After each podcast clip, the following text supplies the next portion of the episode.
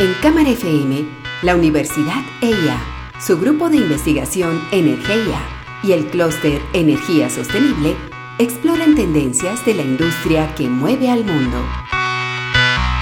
Una industria que avanza y evoluciona día a día. Energía pura. Santiago Ortega y Andrés Jaramillo, ingenieros, conducen Energía Pura.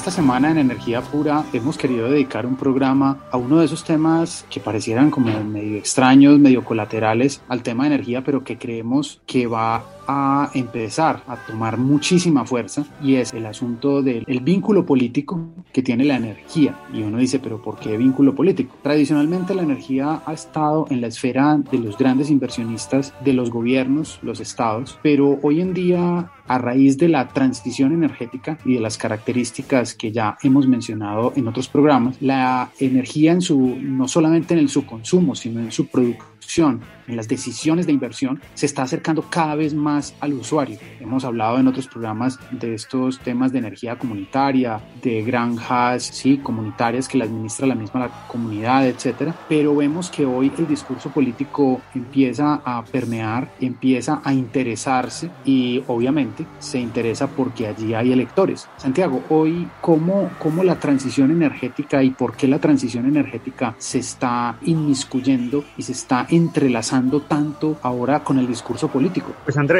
como bien lo mencionabas, el discurso político trata de mover emociones y la energía de alguna manera genera emociones en la gente, con todo lo que está pasando del cambio climático, con la necesidad de tomar acción climática, con cosas como, por ejemplo, el, tema de Hidroituango que causó tanto miedo o incluso lo que está pasando en, en Ucrania, ¿cierto? Cuando ya la energía termina siendo un, un modulador de la situación geopolítica, ya la energía empieza a ser algo cercano a las personas. Y si bien esto es una cosa que celebramos en energía pura, hay que tener cuidado con el populismo energético que de nuevo no, no es algo, es algo que hemos venido viendo en los últimos años, pero que, que cada vez más termina arreciando y termina generando unas, unas posiciones radicales entre los electores que los políticos aprovechan para mover votos. Un, un ejemplo claro de esto era hace algunos años la, campaña presidencial de Estados Unidos entre Biden y Donald Trump, donde Donald Trump se iba a lanza en ristre contra las renovables diciendo que no funcionaban y que había que tener fósiles porque creaban trabajos y que, y que incluso salía con una pala de carbón a decir dig the coal o saquen, saquen el carbón que esté ahí, vamos a reactivar todo esto, aún sabiendo que no lo podía hacer. Entonces cada vez más vemos que como la energía está tan presente en las sociedades, en las discusiones de ciudad, en las discusiones de salud, vamos a empezar a ver discursos que la promueven o que promueven ciertas fuertes, pero que también si no se miran con una racionalidad suficiente y si caemos únicamente a los vaivenes pasionales, pues efectivamente nos pueden llevar a tomar muy malas decisiones como sociedad.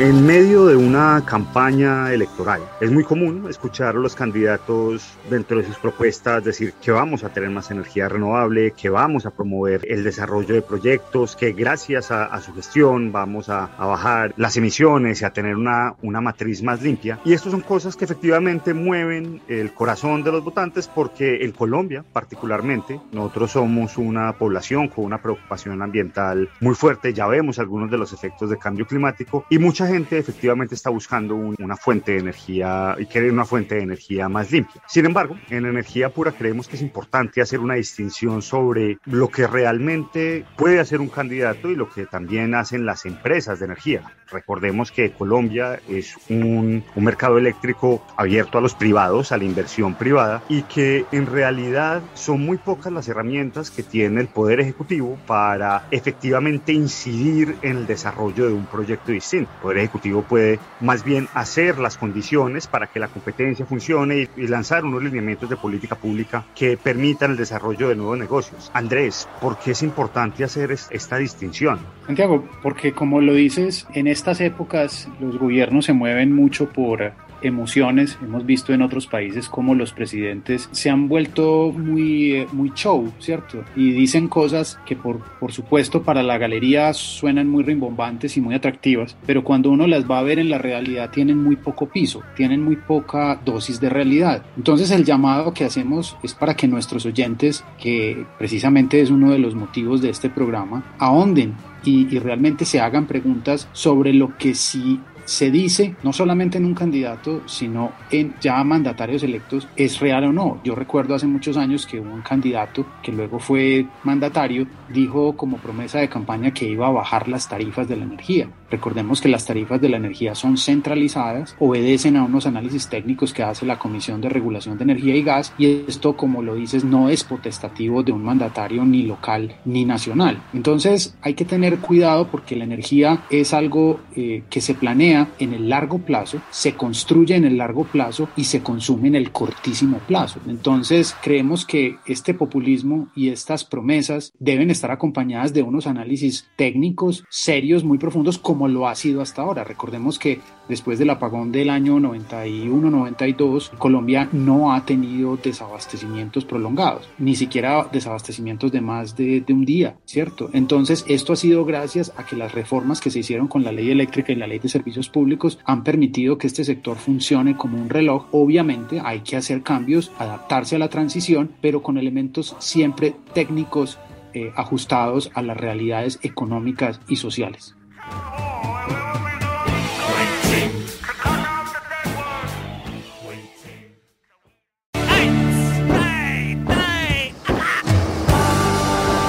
Esta semana hablando en energía pura sobre la relación, ese matrimonio, ese abrazo que tiene la energía con la política en lo que nosotros hemos denominado un poco de manera atrevida populismo eléctrico, populismo energético, queremos darle una mirada más grande más macro, más elevada, no tanto en la emoción del día a día. Y hay unos indicadores que a veces pasan desapercibidos y unas transformaciones que la sociedad, unas que ve, otras que no ve, otras que los mandatarios y políticos aprovechan para que la gente las vea o no. Incluso a veces se abrogan éxitos que no son propios, sino que vienen de administraciones anteriores. Y por eso creemos que hay que ver este asunto de manera más global. Santiago, hay la transición ha traído transformaciones, como lo hemos dicho, en la descarbonización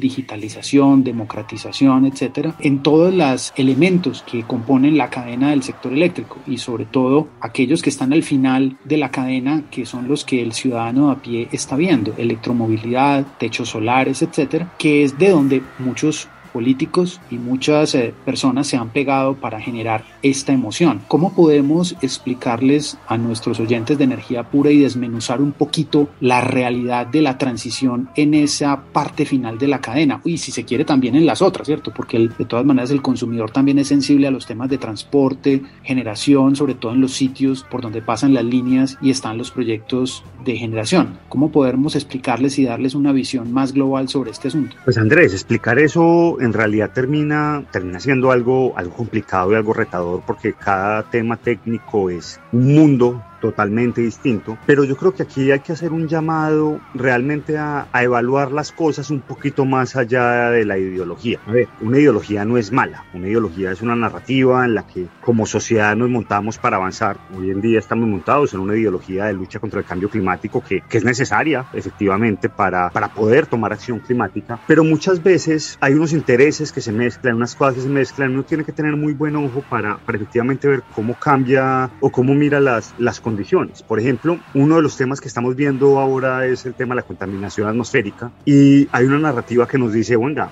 esto lo solucionamos con vehículos eléctricos, entonces de alguna manera los vehículos eléctricos terminan siendo un boom que se promociona porque también es un tema sexy, interesante, pero siguen teniendo unos problemas de congestión, siguen teniendo problemas de uso del suelo, siguen por a veces por seguir unas metas lejanas, dejamos de hacer cosas en el corto plazo que nos pueden funcionar mejor como peatonalizar o como pensar en transporte público eléctrico que si bien es importante, pues hombre, no, no es tan sexy. O incluso también discusiones mucho más macro que también se terminan moviéndose por los miedos. A mí el, el tema que, que se, me, se me antoja aquí es el tema alemán con la energía nuclear, que empezó una cosa diciendo la energía nuclear es mala, es nociva, es dañina. En Alemania se bajaron las plantas nucleares de cuenta de precisamente un sentimiento social y una ideología que decía que esto no tiene que, que funcionar aquí, pero a la hora de la verdad eso terminó haciendo que Alemania quemara más carbón, aumentando sus emisiones y dependiera más del, del gas ruso, lo que, hombre, también termina siendo un elemento fuerte de la guerra actualmente en Ucrania. Entonces, sí hay que ser capaces de mirar, desmenuzar y ver un poquito más allá de, digamos, de esos sentimientos iniciales que nos llegan.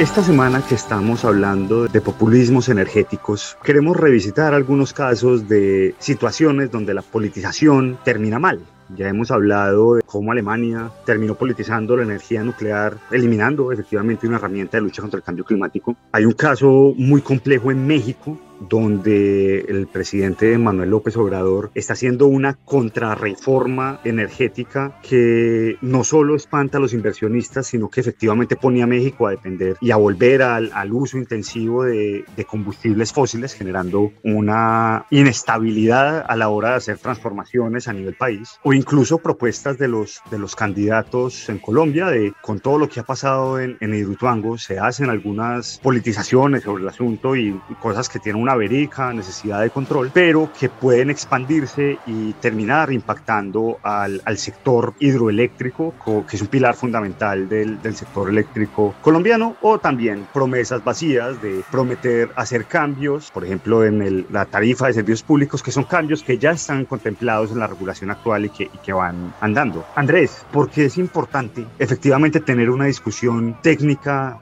y ciudadana también sobre esos temas de energía y, y, también de otros sectores. Sí, Santiago, porque es que pocos bienes y servicios como la energía tienen tantas paticas, tienen tanta relación con la sostenibilidad. Y recordemos que la sostenibilidad es esa mesa de tres patas que queremos mantener horizontal. Con, por una parte está lo económico, por otra parte lo ambiental y por otra parte lo social. Entonces, si no hay una discusión que tenga una base técnica, pero que también consulte las necesidades y las realidades sociales y que por supuesto sea viable en lo económico en el mediano y en el largo plazo, pues esa, esa mesa va a tener una, unas patas cojas, no, no va a quedar derecha. Y como mencionabas el caso de México, México digamos que tuvo una especie de pantomima de abrir el sector a los privados, partió la Comisión Federal de Electricidad en pedacitos, pero siguió siendo la Comisión Federal de Electricidad. Entonces no, no es real y ahora hay una suerte de estatización, por así decirlo, de reestatización de la energía, pero esta inestabilidad a un país le puede salir muy cara en el mediano y en el largo plazo. Entonces es importante mantener unos canales abiertos de discusión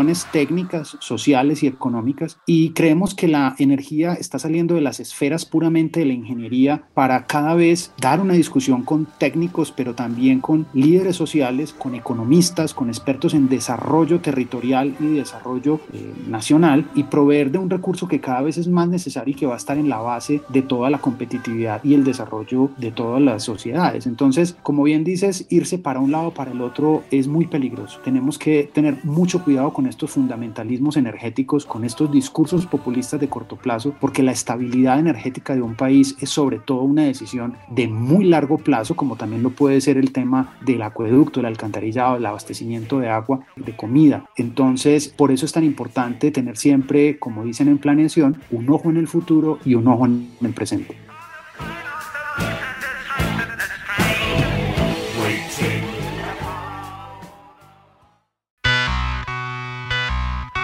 En Cámara FM, la Universidad EIA, su grupo de investigación Energía y el clúster Energía Sostenible exploran tendencias de la industria que mueve al mundo. Una industria que avanza y evoluciona día a día. Energía pura.